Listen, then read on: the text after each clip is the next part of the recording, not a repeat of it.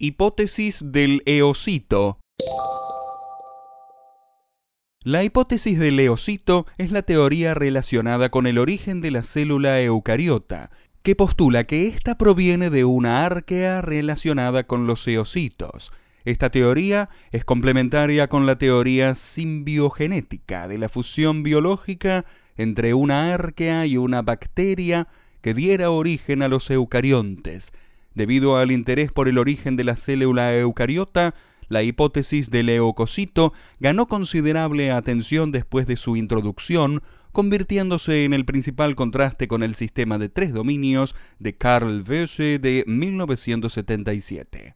Descubrimiento. La hipótesis de que los eucariontes evolucionaron a partir de un procarionte tipo eucocito fue propuesta originalmente por James A. Lake y colegas en 1984, basados en el descubrimiento de que la forma, estructura de los ribosomas de los eucocitos son similares a los ribosomas eucariotas, lo que no sucede con las bacterias o con las arqueas metanógenas, por lo que se especuló que la relación entre estos cuatro reinos primarios era la siguiente: procariota, eubacteria, arqueabacteria, a Proteobacteria eoxita eucariota. Según el mismo Lake, esta hipótesis es compatible con las teorías simbiogenéticas. Poco después se estableció la unidad de arqueabacteria de las arqueas metanógenas y eocita, termoacidófilos, en el llamado dominio arquea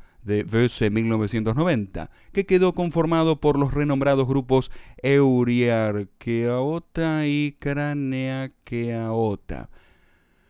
Una evidencia encontrada por un equipo japonés en 1989 encuentra relación entre eucariontes y arqueas en los factores de elongación EF2 y EFG.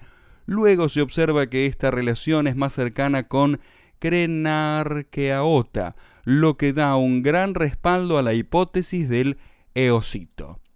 Claro,